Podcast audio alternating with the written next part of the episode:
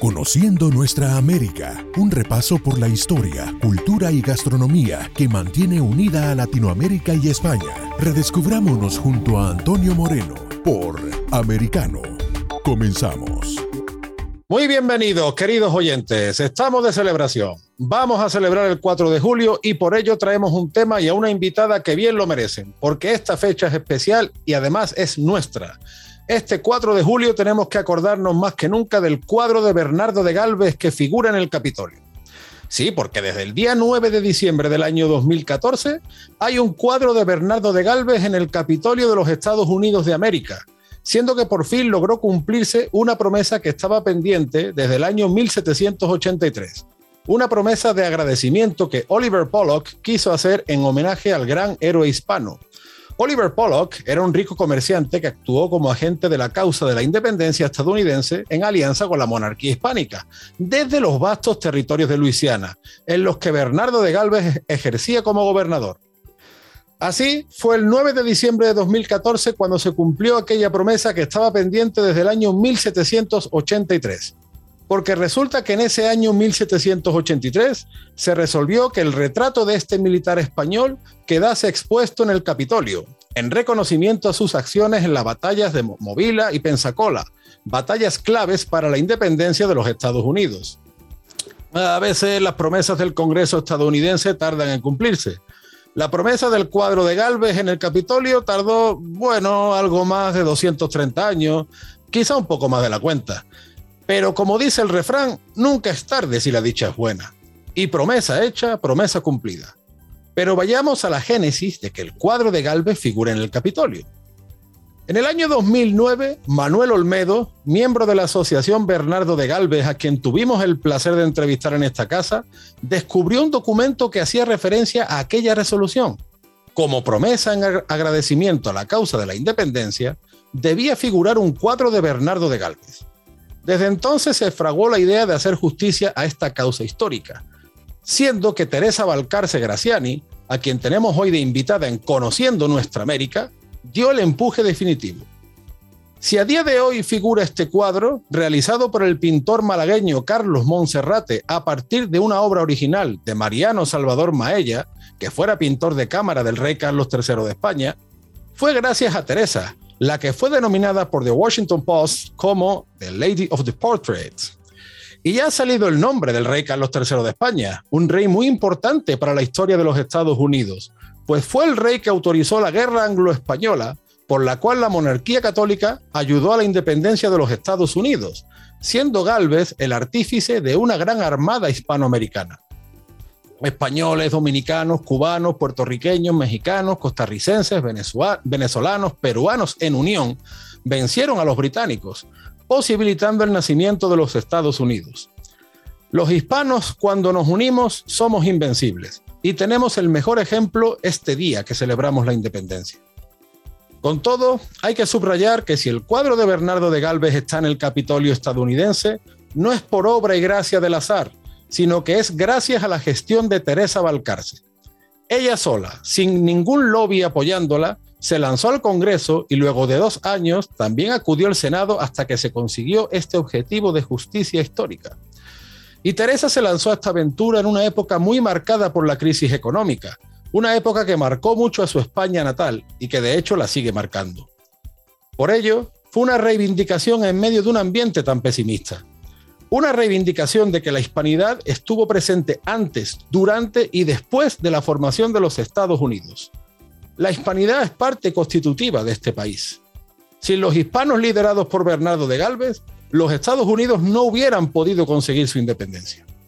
Y aquí estamos hoy para celebrar un 4 de julio hispano, o mejor dicho, un día que los hispanos tenemos por derecho propio, con la nombrada Teresa Valcarce, abogada y gran activista por la historia y la cultura hispanas, gallega, pero de sangre malagueña, esto es, que lleva el Atlántico y el Mediterráneo corriendo por sus venas, anunciando el alcance universal de lo nuestro. Porque Teresa nació y creció en el Ferrol, pero estudió turismo en Málaga. Y hace más de dos décadas llegó a los Estados Unidos y desde 2007 es ciudadana americana. Su capacidad de trabajo le ha llevado a apoyar y liderar iniciativas sociales y culturales de diversas entidades estadounidenses y en estos momentos trabaja como consultora para la empresa Iberdrola, promocionando la contribución hispánica a la independencia de los Estados Unidos. Muy bienvenida, Teresa. Encantado de tenerte en el programa. Hola, Antonio. Feliz 4 de julio y gracias por también tenerme en, tu programa. Esto es, es, un privilegio. Muchas gracias. Feliz 4 de julio. Bueno, antes que nada, eh, lo que decía, que este día, Teresa, nos toca de cerca, ¿verdad? Bueno, y tan, tan de cerquísima.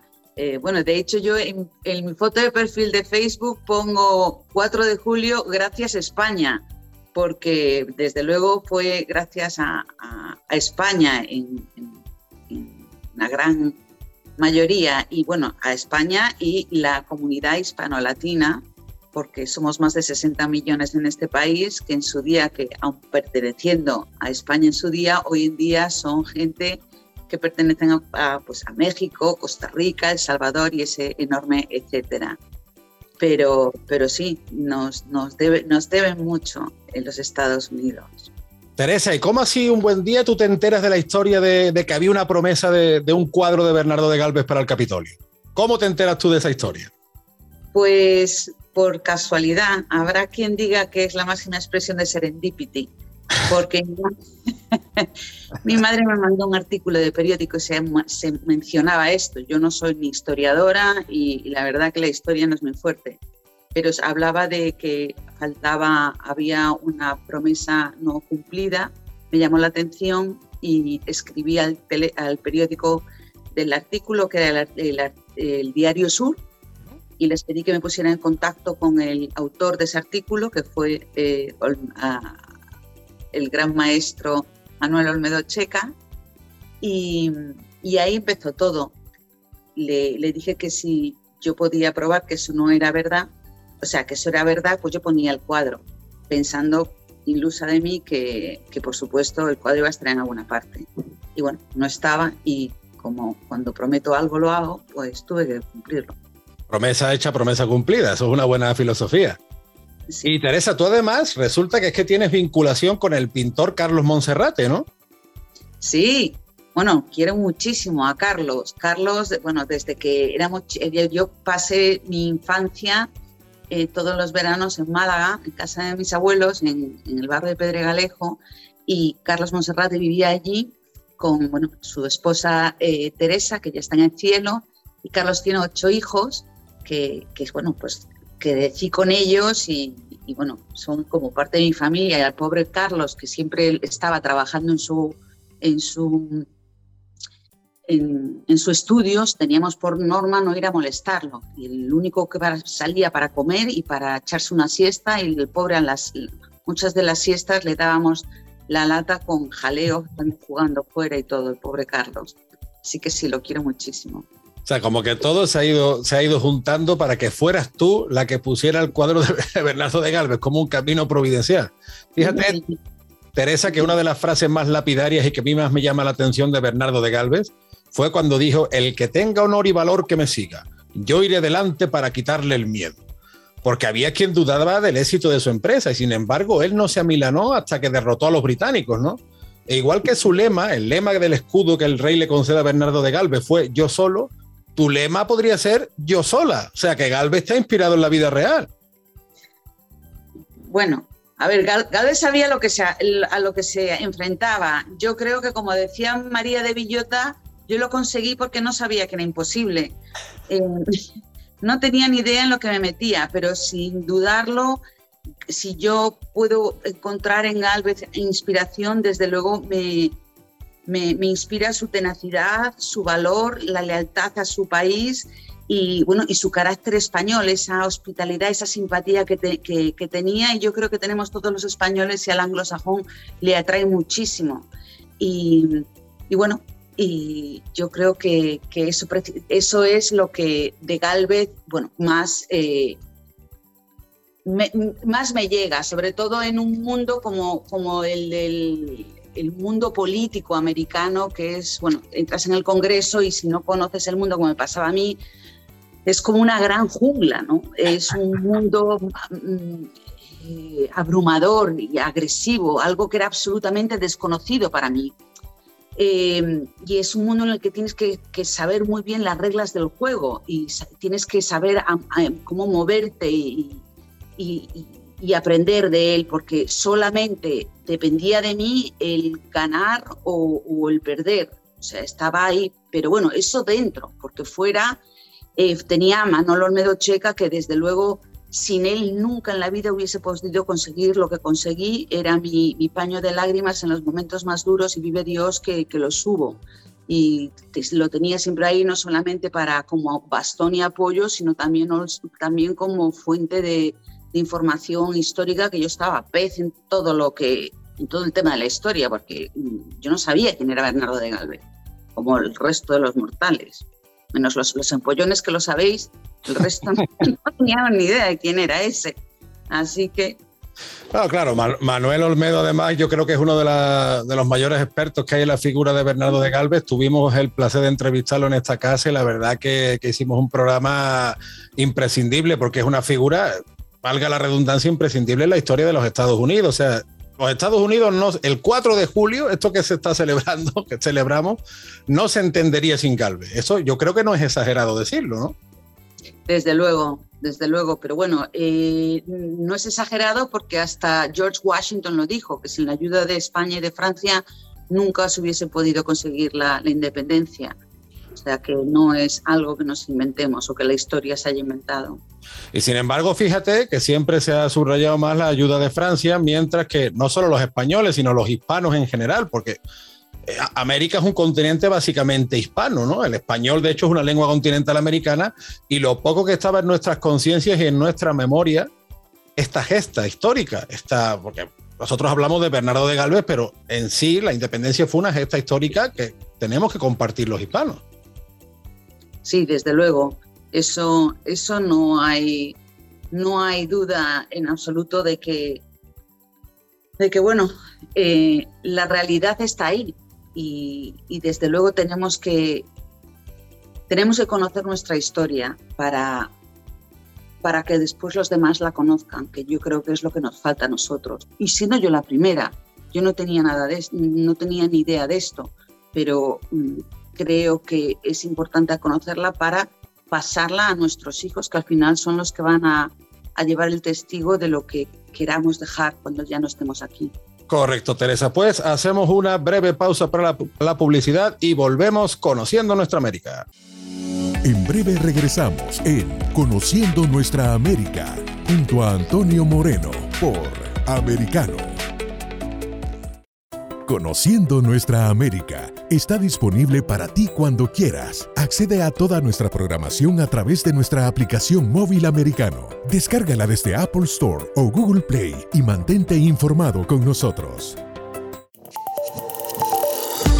Acercándote a la verdad. Somos americano. En Actualidad Noticiosa, con Lucía Navarro la concejal de la ciudad de San Antonio, Adriana eh, Rocha, y la tenemos ahora en vivo con nosotros.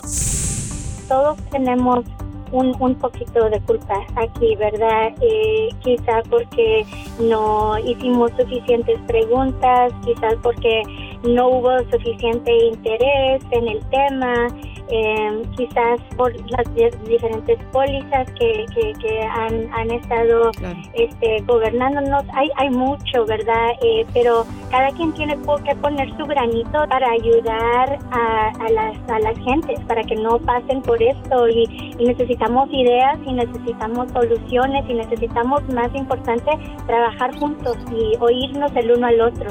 Por Americano de lunes a viernes a las 10 pm este, 9 Centro, 7 Pacífico.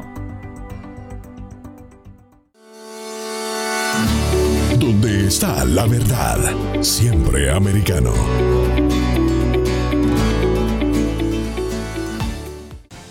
En Conosur, con Marcelo López Macía.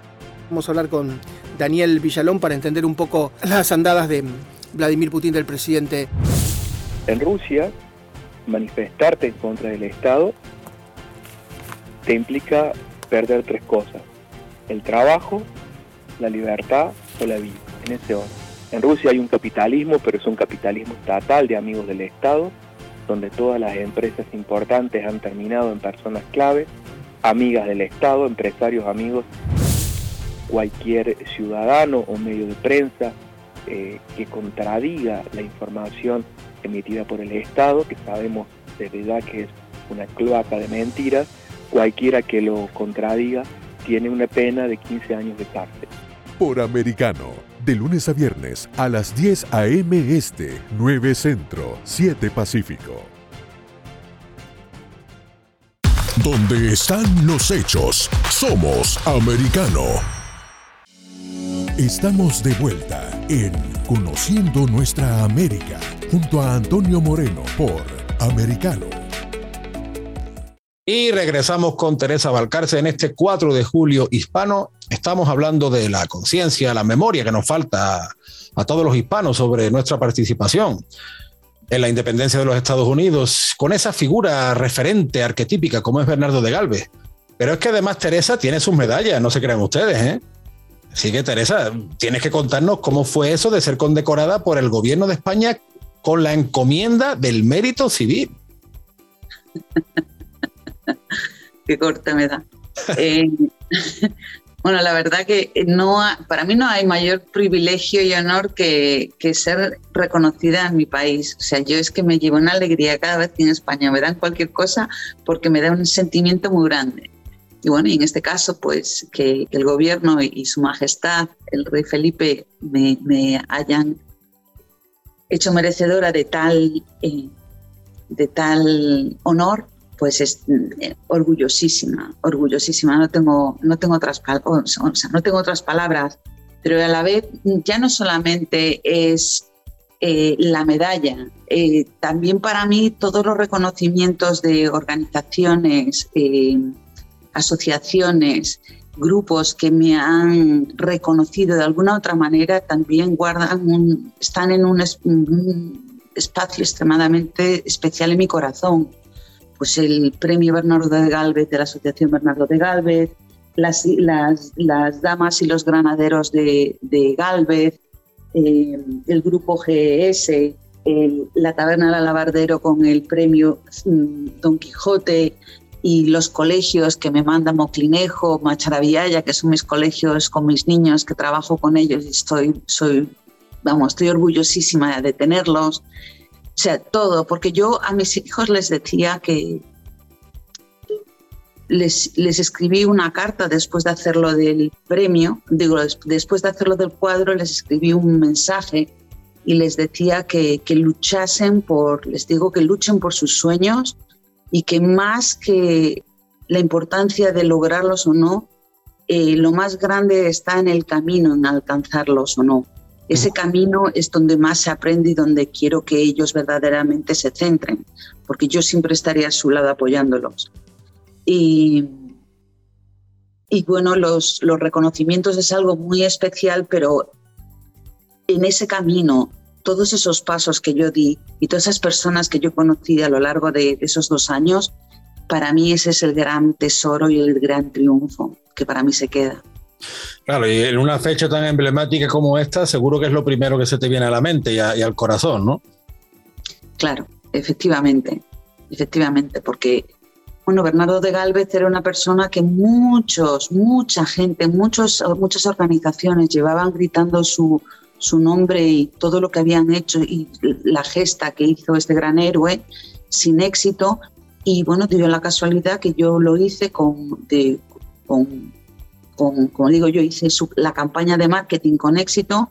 Y bueno, ha empezado a, a tener el reconocimiento que verdaderamente se merece y es muy especial para mí. Y sobre todo porque yo creía que iba a ser ya al final y no que bien, ya con el cuadro ya se acabó, se acabó, ya puedo descansar. Y que va, fue el principio de una gran bola de nieve que, que sigue creciendo y como detrás de esa gran bola de nieve están los colores de, de mi bandera española, pues yo sigo agarrada a él porque es mi bandera y es mi país y lo amo. Claro, es que como, como decíamos al principio, han pasado como 230 y pico de años y ahora pues hay que recuperar un poco el tiempo. Y fíjate que yo en este 4 de julio hispano, Teresa, yo insisto en que por supuesto Bernardo de Galvez se merece toda, toda reverencia histórica, es poca, y como tú bien dices, esto es solo el principio, ¿no? Pero mm, él no fue el único protagonista, o sea, me refiero que fue una epopeya en la que contamos con nombres ilustres como Gardoki, Miralles, Unzaga, Luis de Córdoba, o sea, muchos hispanos que hicieron posible, que yo insisto en este punto del 4 de julio celebrarlo como un día hispano de conjunto, ¿verdad? Bueno, Unzaga también eh, tenemos que decir que, que está haciendo una labor encomiable eh, la, asociación de, con Fran a, la cabeza y... Fran Cazorla, ¿verdad? Sí, eh, me, quito el sombrero por el trabajo que hacen. Pero, y yo a la vez he tenido la gran suerte de, de, topar con la empresa Iberdrola, que está también haciendo una labor encomiable porque está poniendo recursos para promocionar la eh, contribución española en los Estados Unidos, en la parte este de Estados Unidos, que es la más anglosajona y la más dura de, de, entrar con, este legado. Y desde que he estado trabajando con ellos, pues hemos puesto en Marblehead, Massachusetts, eh, una placa reconociendo a Gardoki, puesto que fue él, este bilbaíno, el que eh, introdujo los primeros 300 mosquetes a la que, que llegaron a las manos de los patriotas. Nadie se acordaba de ello. En Nueva York, en Brooklyn, hemos puesto unos, una placa a los 127 españoles que murieron en los barcos abandonados en el río Hudson, que los ingleses utilizaban como, eh, como prisiones y, vivían estas criaturas en condiciones absolutamente infrahumanas. Pues también pusimos una placa recordándolos.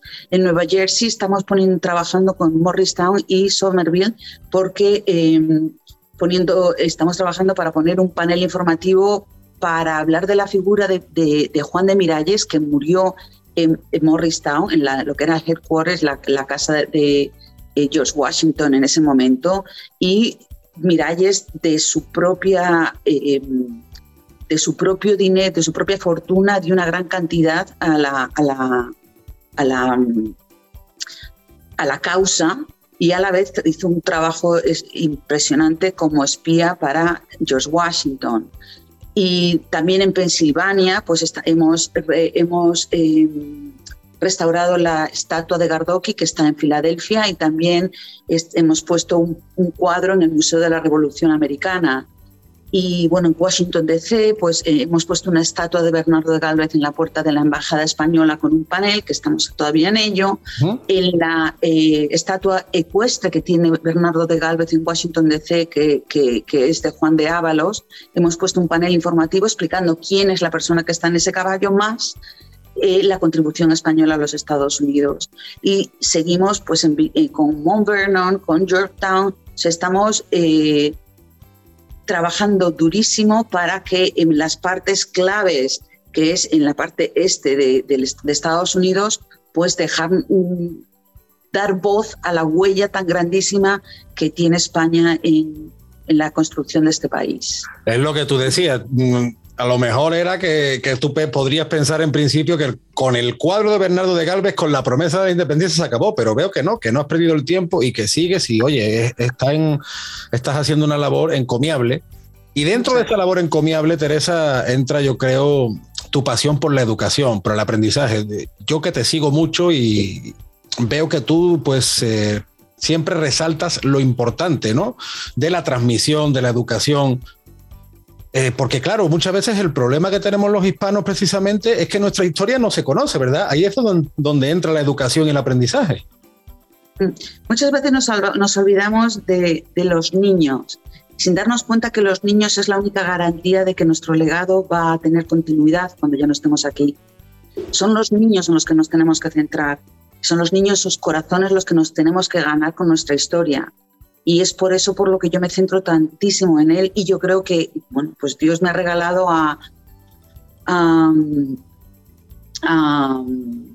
Guillermo Fesser con el libro que hice Conocen a Bernardo de Galvez para los niños, que es con el que voy a los colegios y hablo sobre, sobre este gran héroe a través de la figura de Tere Maripancartas, llevando el cuadro de Bernardo de Galvez al Capitolio. Pues con esta historia infantil voy a los colegios y les enseño esta parte tan importantísima de su propia herencia. Si cuando ellos, cuando veo sus ojos de, de curiosidad y de impresionados porque no, de repente no hemos llegado ayer detrás de un camión, en la trasera de un camión, no. Mm. Estamos aquí desde George Washington, porque ellos conocen a George Washington. Entonces se les abren los ojillos y, y es para mí cuando verdaderamente entiendo que lo que he hecho tiene valor y tiene importancia cuando veo los ojos de los niños, porque son ellos nuestras voces. No importa lo que hagamos, si no somos capaces de ganarnos a los niños, terminará y morirá con nosotros. Y eso es lo que yo no quiero. Yo creo que en ese sentido es fundamental porque en Estados Unidos cada vez hay mayor demanda de profesores de español, que muchos profesores de español se instruyan porque ya sea el profesor español, eh, cubano, dominicano, mexicano, salvadoreño, o sea, da igual, porque comparte este mismo acervo histórico, comparte esta misma gesta y qué menos por, que preparar una celebración del 4 de julio con los alumnos, ¿no? En base a la figura de Galvez y a la figura de tantos otros héroes hispanos que hicieron la independencia, que hicieron este país, porque fíjate, tú hablabas de George Washington, pero es que la lengua española llegó a este país en el siglo XVI, en muchos sitios antes que el inglés, ¿no? Sí, desde luego sí, el río Hudson en Nueva York, que todo el mundo, el río Hudson, el río Hudson, el río Hudson se llamaba el río San Antonio. Así que eh, son tantos, pero ya no solamente cuando hablamos de, la educación, de llevarlo a los colegios, yo también hablo muchas veces de la propia educación, de nuestros mundos, de nuestros micromundos. Cuando hablamos de educación, el simplemente hecho de sacar el tema a nuestros hijos, el sacar el tema con, en la peluquería, sacar el tema en, en la reunión de vecinos con el que tenemos al lado, eh, hablarlo, eh, comentarlo, eh, darle vida, yo creo que ahí ya estamos haciendo un gran trabajo. Es, yo creo que es nuestra responsabilidad, tenemos una responsabilidad personal en la que todos nos tenemos que, tenemos que sumarnos a ella para, para que esto sea grande. Porque a mí me pasa muchas veces muchas veces no, innumerable número de veces. Bueno, Tere, ahora lo que tienes que hacer es Fernando de Leiva. Y digo yo, pero vamos a ver. Yo ya lo he hecho. No te toca a ti. Porque claro, cuando yo le digo a mi, cuando mi hijo Pablo me dice, mamá, le digo, niño, baja la basura, baja la basura. Y dice, a ver, mamá, que ya le bajo todas las semanas. A Lucas ya le tocará algún día. Digo, pues también es verdad. Lucas baja la basura, porque ya le toca. Pablo yo lo lleva haciendo toda la semana. Pues lo mismo a mí. Digo, chiquillo, yo ya lo he hecho y ahora te toca a ti, ¿no? Hay que venir Por supuesto. Aquí, aquí en Americano, Teresa, estamos en esa, para que vengan cada vez más y poner nuestro granito de arena en esa importancia hispánica en la historia de los Estados Unidos. Nos vamos a una nueva pausa publicitaria. Queridos oyentes, muchísimas gracias. Estamos teniendo hoy un programa de lujo, un especial sobre el 4 de julio hispano. Pronto volvemos conociendo nuestra América. En breve regresamos en Conociendo Nuestra América junto a Antonio Moreno por Americano. Donde pasan los hechos, siempre americano. En Conosur con Marcelo López Macía. Habíamos prometido en el principio, vamos a hacer un repaso con el ex canciller argentino Carlos Rucauf. Las dictaduras tienen aliados, ¿no? Hay un sistema de alianza de dictaduras y un sistema de alianza de democracias y es muy importante que cada país eh, decida de qué lado está eh, y yo creo que mi patria, Argentina, debe estar del lado de la democracia y de la libertad. Usted citaba a Winston Churchill, ¿no? Él decía, prefirieron la humillación a la guerra y ahora tienen la humillación y la guerra, ¿no? Eh, es una, frase tremenda y ahora estas 40.000 fuerzas especiales que tenía OTAN pasan a ser 300.000 y en pocas horas, en pocos días pueden estar en la frontera con Rusia peleando. Es una advertencia muy severa. 300.000 hombres pueden invadir un país. Por americano, de lunes a viernes a las 10 a.m. Este, 9 Centro, 7 Pacífico. Donde se habla con la verdad. Somos americano. En Sabor Caribeño con Diulca Pérez. Miramos hacia El Salvador aquí en Sabor Caribeño y nos da muchísimo gusto recibir a Héctor Silva, quien es concejal de la alcaldía de San Salvador. Existen, Diulca, eh, documentos oficiales que confirman que funcionarios de gobierno han estado manteniendo comunicación constante ya por más de un año con diferentes líderes de pandillas en diferentes cárceles del país. Todavía existe un control importante que sucede desde las cárceles, de los centros penitenciarios. Entonces eh, tenemos muchos eh, recursos documentales, videos, fotos, audios incluso, en los que podemos confirmar el involucramiento del gobierno con eh, los liderazgos de los grupos de crimen organizado. Por Americano, de lunes a viernes a las 9 a.m. Este, 8 Centro, 6 Pacífico. Hablando con la verdad, siempre americano.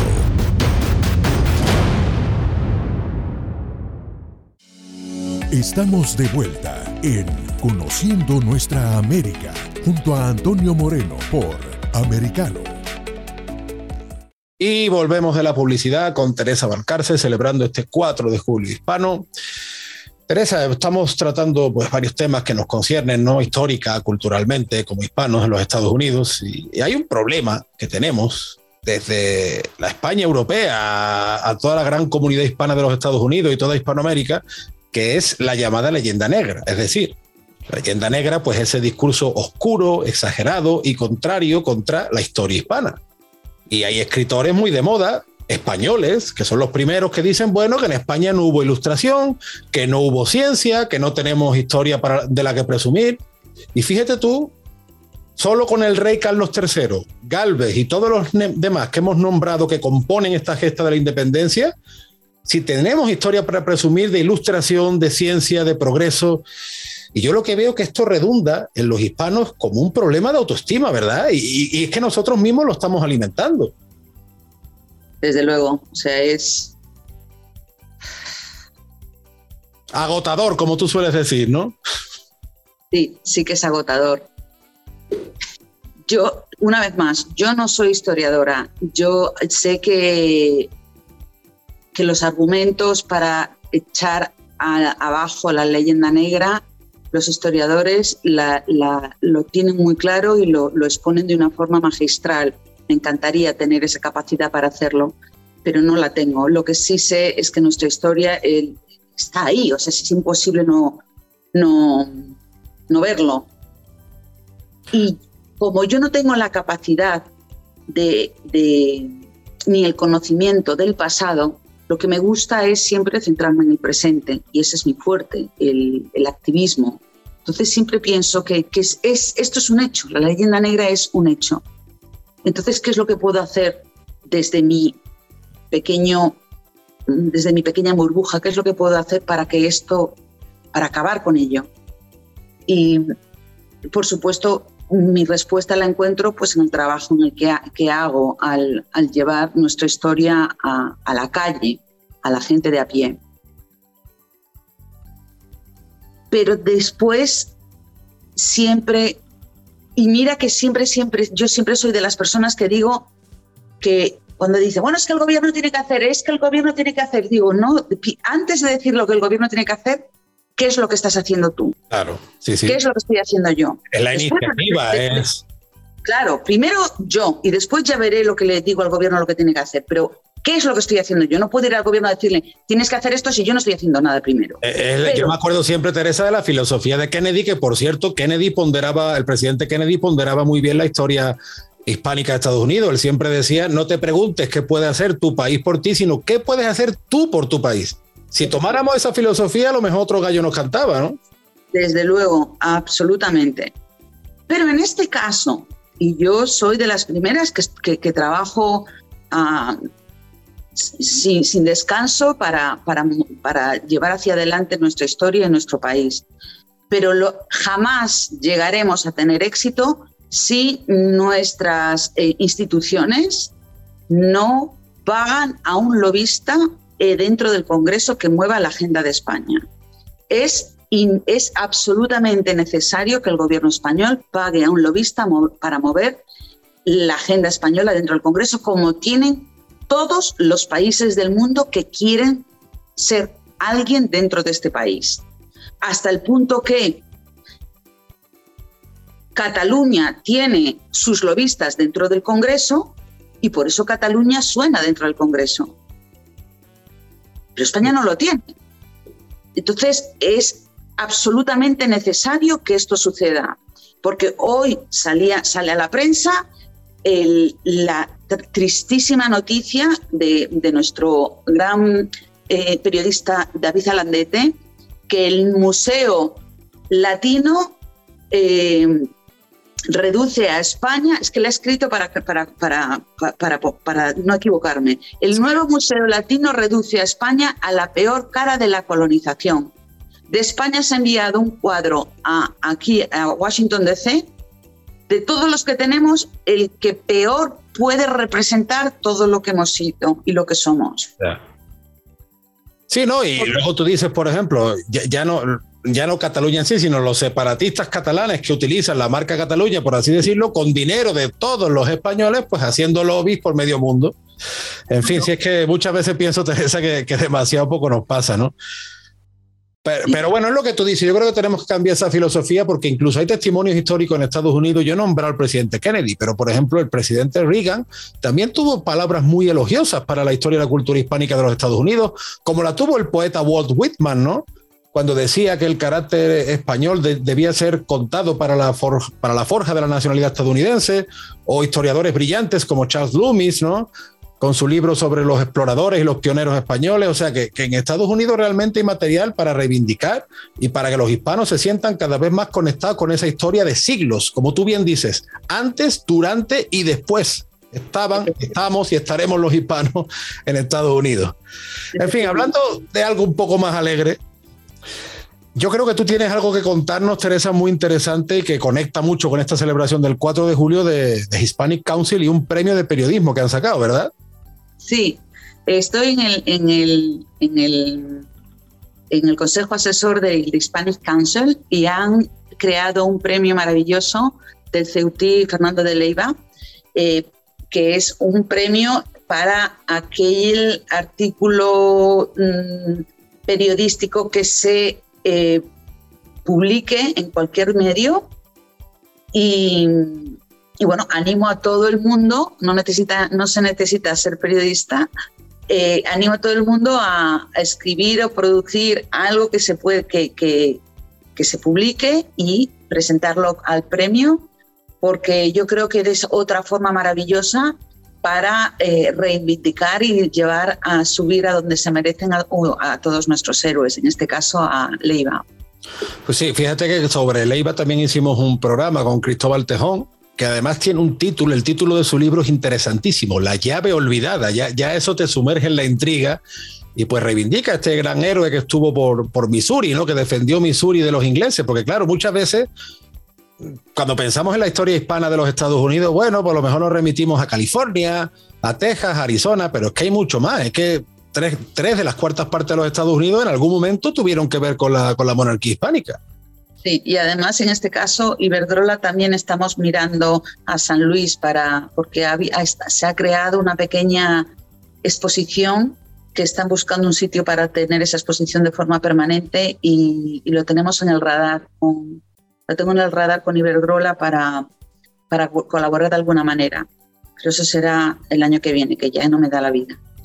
este año ya te, ha recorrido la, costa este solo para honrar a, los héroes, como decimos, no solo de la España europea, sino de toda la gran comunidad hispánica.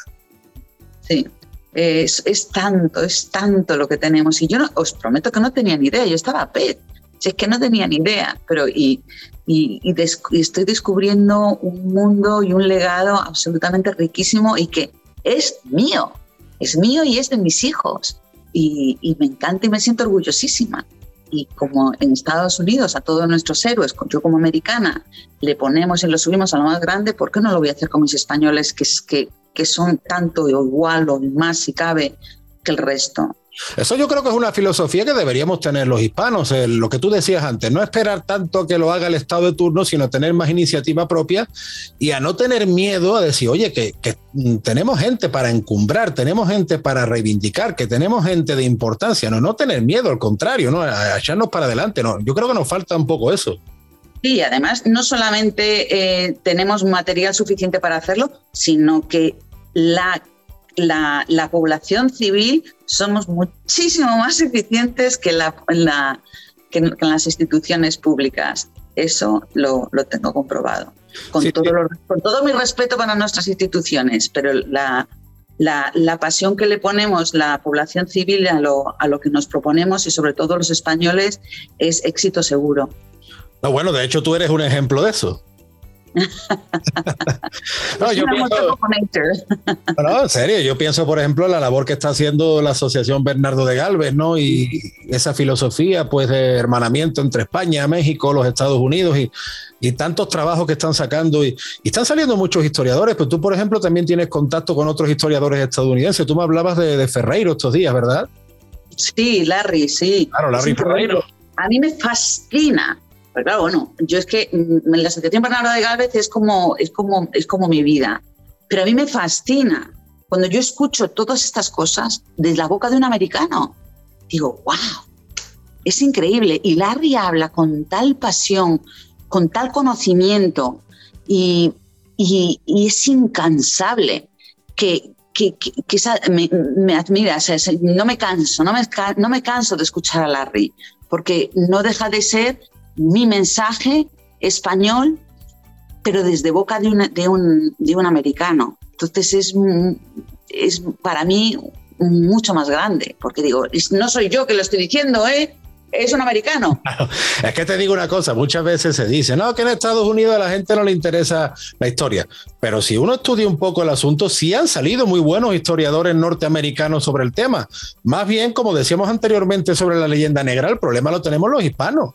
Porque en Estados Unidos, si uno escarba, tú te encuentras con el presidente Kennedy, el presidente Reagan, Walt Whitman, eh, Charles Loomis, Larry Ferreiro, y hay muchos más, y hay sociedades históricas muy importantes que están reivindicando la historia hispánica de los Estados Unidos. Más bien el problema es que lo tenemos dentro. O sea, muchas veces, en vez de echar balones fuera, deberíamos hacer un poco de autocrítica.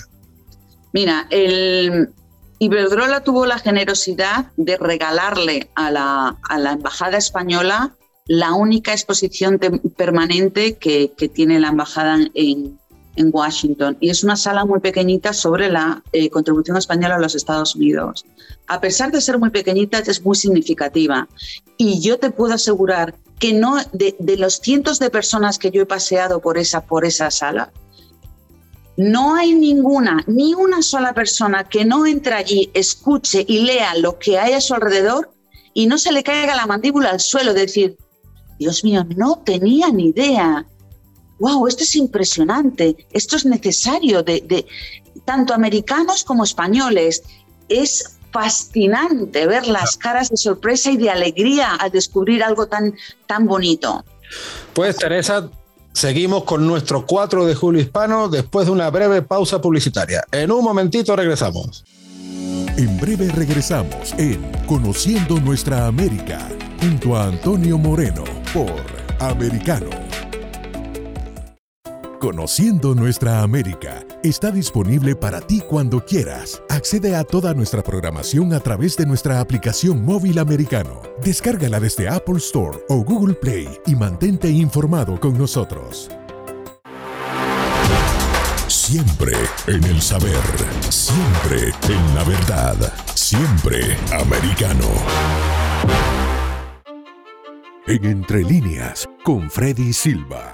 Esta jornada nos acompaña Driena Sixto, joven conservadora cubanoamericana, graduada de Florida International University. Si comparas las leyes que nosotros tenemos a otros países del mundo, nosotros tenemos una de las leyes más barbáricas que existen y solo pocos países están, eh, tienen leyes similares.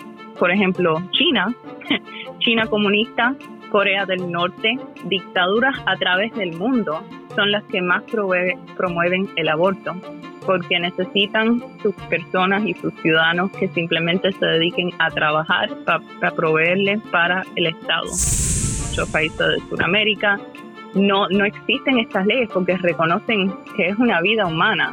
Por Americano, de lunes a viernes a las 7 p.m. Este, 6 Centro, 4 Pacífico.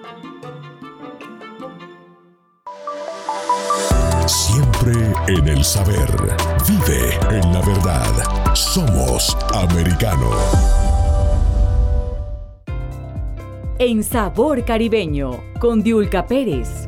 Miramos hacia El Salvador aquí en Sabor Caribeño y nos da muchísimo gusto recibir a Héctor Silva, quien es concejal de la alcaldía de San Salvador. Lo que sí sabemos es que si bien no es eh, el presidente la persona que está probablemente negociando directamente con los liderazgos de estos grupos de crimen organizado, eh, siempre ha estado al tanto del proceso. Entonces también me hace completo sentido que más allá de lo que puede suceder en el país, eh, si, si, esta extradición se lleva a cabo, eh, es claro que representa un riesgo político, no solo para el presidente, sino para todas las personas de su gobierno que han estado involucradas en estas negociaciones que han ocurrido eminentemente a espaldas de la población. Por Americano, de lunes a viernes a las 9 a.m. Este, 8 Centro, 6 Pacífico. Siempre en la verdad.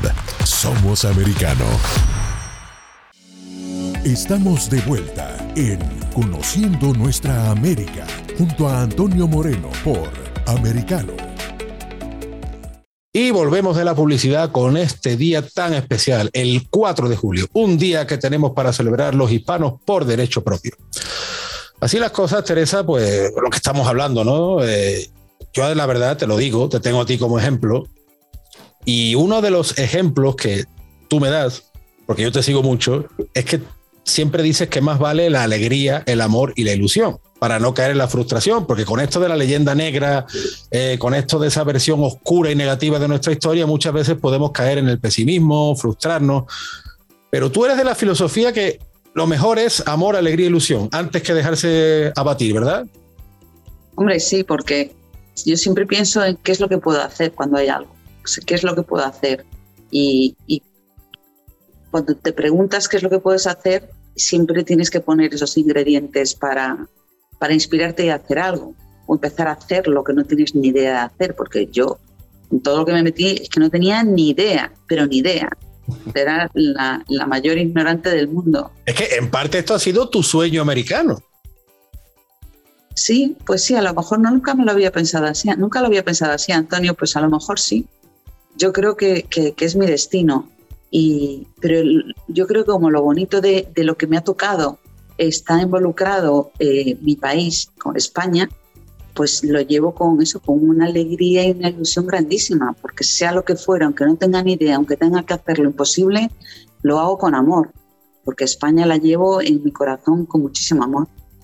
Yo creo que esa es una receta que debemos tomar los hispanos en cuenta precisamente también para ganar esa autoestima, ese amor propio y, eso, y, más ilusión y menos agachar la cabeza y menos frustración, ¿verdad? Bueno, sí, además cuando, cuando estás en Estados Unidos se valora, se valora muchísimo lo que trabajas por tu comunidad. Claro. se, sí, se, admira lo que me pasaba a mí en el Congreso, la gente admiraba lo que yo hacía sin pedir nada nada a cambio, eh, no pedía dinero, no pedía nada, lo único que hacía era reivindicar mi propia comunidad y eso pues se valora muchísimo. Claro.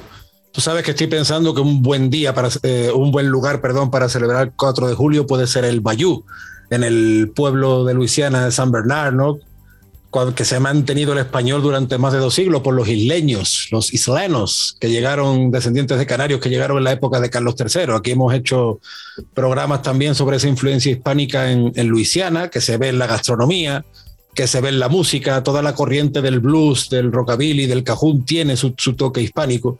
Y a mí me parece un lugar ideal para celebrar el 4 de julio. Tú el 4 de julio celebra, eh, Teresa, perdón, ¿cómo lo celebras? Bueno, yo dentro de un ratito me voy a ir ya a, a Vernon, a la casa de George Washington, a ver los fuegos artificiales desde allí, porque es, una es un sitio absolutamente emblemático y maravilloso para, para pasar un día como, como hoy. Y, pero vamos, yo el 4 de julio aquí siempre es muy lo típico, pues irte a una barbacoa y ver la, cualquier cabalgata en cualquier barrio donde vayas hay una cabalgata del 4 de julio. Claro que sí, sí, sí. Ojalá en esas cabalgatas pues cada vez se reconozca más ¿no? el papel de Galvez, el papel hispano y, se ve también incluso en las banderas que acompañen a la antigua bandera de la monarquía hispánica que acompaña la bandera de la Revolución Americana. Teresa. Depende de nosotros. Claro, es que es lo que tú dices, depende de nosotros, tenemos que ser nosotros y no esperar eh, siempre pues que vengan de fuera o de arriba y, ese, yo creo que en Estados Unidos ese espíritu se puede contagiar, ese espíritu de, de iniciativa. Hablando, Teresa, toda la labor que llevas haciendo hasta ahora, ¿cuáles son tus planes de futuro? Bueno, en este tema, más bien que centrarme en el futuro, me, me, centro un poco en el momento, porque las cosas constantemente van saliendo sin que yo me dé cuenta que salen. Eh, de momento estoy trabajando eh, con, con, Iberdrola y es un proyecto maravilloso y, tengo una, una, ilusión grandísima en, en todo lo que estamos haciendo también estoy, eh, bueno, con la, pues, por supuesto con la Asociación Bernardo de Galvez es un, es un día a día, porque allí donde voy, voy con mi tarjeta de embajadora de, por Estados Unidos de Bernardo de Galvez y, es algo que llevo, siempre hay algo que hacer con, con como, como, embajadora de, de, la asociación. Después un, un, proyecto que estoy que tengo que me encanta y es maravilloso y es que trabajo con los niños de, del Colegio Público de Macharabiaya y de Moclinejo para eh, acercarles su legado a Estados Unidos y acercar a Estados Unidos el legado tan grande que tienen estos niños. Macharabiaya, que fue la, aldea donde nació Bernardo de Galvez, es el único lugar de Europa donde es oficial la fiesta del 4 de julio. Sí, sí, y bueno, y fue el primer lugar en el mundo donde hubo un colegio público para niñas, donde se aceptaban las niñas. Es algo tiene un legado impresionante ese pueblo. Y los niños me los como de lo lindos que son. claro, por eso, por eso te digo, cuando hay quien dice, pues tiene esa versión negativa, esa versión, pues yo diría que hasta que farsante sobre la historia, no ya solo española, sino de los hispanos, que no hemos tenido ilustración, que no hemos tenido ciencia, solo la familia de Bernardo de Galvez, desde su ya natal hasta los Estados Unidos, pasando por México, yo creo que es la mejor prueba de que eso no es historia, sino que es mentira y que somos nosotros precisamente este día, este 4 de julio, los llamados a, desmontar eso y, a, luchar por lo nuestro, compartiéndolo, no, porque queramos excluir, todo lo contrario, por compartir. Sí, está, eso está claro. Y como, y como decía Blas de Leto, una nación no se pierde porque unos la ataquen, sino porque quienes la aman no la defienden. Correcto. Y eso deberíamos de grabarnos todos en el corazón, esas palabras. Correcto, pues una frase lapidaria, tengamos siempre presente Teresa Bernardo de Galvez, ¿no? Mm, sin conocer el miedo y si alguien tiene miedo, pues yo iré delante para quitárselo, yo solo. En tu caso, tú sola, que tú has sido además un ejemplo y gracias a ti pues tenemos ese reconocimiento histórico que Oliver Pollock le quiso dar a, a España y a todos los hispanos en general por su contribución a la independencia de los Estados Unidos. Así las cosas, Teresa, vamos a irnos a una pausa publicitaria, pero antes te deseo un feliz día y que viva el 4 de julio y que vivan los hispanos, ¿no? Muchísimas gracias, que Dios te bendiga, que Dios bendiga a España y a los Estados Unidos de América. Muchísimas gracias. Siempre, pues ahora Teresa vamos a hacer una pequeña pausa publicitaria, nos vamos a la conclusión de este programa, de este especial 4 de julio hispano en Conociendo Nuestra América de Americano Media. Pronto volvemos.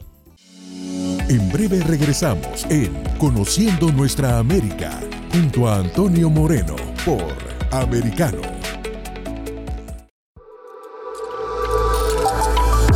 Vive en la verdad. Somos americano. En Iberoamérica hoy con Eugenio de Medina. Me acompaña en esta ocasión el analista político ecuatoriano Jorge Calderón el inversionista quiere tranquilidad. El inversionista no viene a colocar sus recursos por cinco meses, seis meses, un año y después se lo está llevando a otro país. Quiere invertir a 5, 10, 15, 20 años o más. Y esa situación no le genera tranquilidad a ese inversionista porque eh, hay estas movilizaciones, hay eh, esta beligerancia, este nivel de intransigencia, de violencia contra la que todos los manifestantes si yo quiero eh, apostarle a las minas, que es parte del futuro eh, eh, de inversiones en el ECOR, tengo este tipo de situaciones que realmente me generan preocupación. Por americano, de lunes a viernes a las 12 este, 11 centro, 9 pacífico.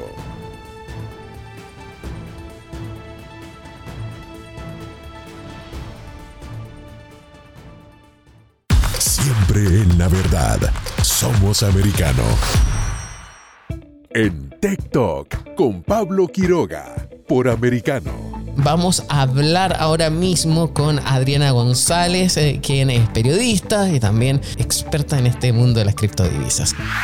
Te puedo decir es que hay un manejo que, ya desconocemos, eh, y eso porque lo digo, y quienes están más familiarizados con este lenguaje de, de, criptomonedas, no sabemos si se está haciendo trading, si se están comprando y vendiendo esas criptomonedas constantemente, para eh, tener ganancias, porque el ministro de Hacienda dijo en una oportunidad que no se estaban vendiendo y en otra recientemente dijo que para hacer una clínica veterinaria que se suponía había sido financiada con la ganancias de Bitcoin, habían tenido que vender algunas criptomonedas. Entonces, mm, es difícil decirte qué puede pasar si baja el precio porque no estamos seguros. Por americano de lunes a viernes a las 2 p.m. Este, 1 Centro, 11 Pacífico. Siempre en el saber, siempre en la verdad, siempre americano. Estamos de vuelta en Conociendo Nuestra América junto a Antonio Moreno por Americano. Regresamos de la publicidad recordando que con Teresa Balcarce hablamos de Macharabiaya, que es un pueblito de la provincia de Málaga, esto es, en el sureste de España, mirando muy de cerca la costa mediterránea. Y es el único punto de Europa donde se celebra como fiesta oficial el 4 de julio. Este día tan simbólico, tan señalado, un gran día para los hispanos. Y es que como símbolo máximo de la independencia de los Estados Unidos en Macharabiaya se celebra la batalla de Pensacola, que fue una de las victorias decisivas de Galvez frente a los británicos. Porque Macharabiaya fue donde nació Bernardo de Galvez, el miembro de una ilustre familia, cuyo acriollamiento se extendió por los actuales territorios de México y los Estados Unidos. Y en Málaga, la ciudad de Málaga, también se celebra Bernardo de Galvez en vísperas del 4 de julio con un desfile. Y de Málaga también era Luis de Unzaga, el primero que acuñó la expresión Estados Unidos para la nueva nación de Macharabiaya, Cártama, Alaurín de la Torre, Mijas y de la misma Málaga, salieron los fundadores de Nueva Iberia, en Luisiana. Por eso eh, yo insisto en el particular que no estamos hablando de algo exótico o de hechos aislados. Bueno, estos son apenas unos datos, pero es que en verdad la hispanidad va mucho más allá, porque los actuales estados norteamericanos de California, Nevada, Colorado, Utah, Nuevo México, Arizona, Texas, Luisiana, Florida, Mississippi, tienen un innegable pasado hispánico. Incluso en menor medida, estados como Oregón, Arkansas, Missouri o hasta Alaska, como hemos tratado en este programa, también tienen parte de pasado hispánico. Como bien dice Teresa Balcarce, la hispanidad ha estado antes, durante y después de la formación de los Estados Unidos. Y así lo supo ver el historiador estadounidense Charles Fletcher Loomis, dejándonos para la posteridad a través de su libro de los pioneros españoles lo siguiente. Si no hubiera existido España hace 400 años, no existirían hoy los Estados Unidos. La razón de que no hayamos hecho justicia a los exploradores españoles es sencillamente porque hemos sido mal informados. Su historia no tiene paralelo. Por ello, volviendo otra vez a nuestra invitada Teresa Balcarce, es muy importante la educación y el aprendizaje. Hemos de hacer un gran esfuerzo. Los hispanos necesitamos conocer más y mejor nuestro pasado para así valorar nuestra cultura y tener mejor autoestima. Por eso, hagamos como nos dice Teresa Balcarce. Celebremos el amor y la ilusión frente a la frustración. Los hispanos podemos y debemos celebrar el 4 de julio por derecho propio, porque siempre estuvimos ahí, desde el pasado y seguiremos estando en el futuro. Este es nuestro día, un día de fiesta, un día de libertad, un día compartido, un día hispano. Y así las cosas, les comparto un poema mío para la ocasión, un poema que se titula Espíritu Galvez. Del Caribe al Mississippi fueron los mejores soldados de la monarquía hispánica. Al mando de Bernardo de Galvez, dos mundos se hicieron uno contra la soberbia británica, emulando a Blas de Leso en Cartagena de Indias, acometiendo una tarea titánica, la auténtica Armada Invencible, cuyas aspas borgoñonas coronaron una gesta fantástica. Gloria a la Armada de Galvez, honor a la hechura de su espíritu, espejo de luz encomiéstica, sea ejemplo y arquetipo de unidad, de sangre y cultura en América, por nuestra lógica hispano-atlántica. Así las cosas, hispanos, viva el 4 de julio. A celebrar se ha dicho. Feliz día, queridos hermanos, y hasta la próxima. Conociendo nuestra América, un repaso por la historia, cultura y gastronomía que mantiene unida a Latinoamérica y España. Redescubrámonos junto a Antonio Moreno, cada sábado, 8 pm este, 7 centro, 5 pacífico por Americano. donde vive la verdad. Somos americano. This podcast is a part of the C Suite Radio Network. For more top business podcasts, visit c-suiteradio.com.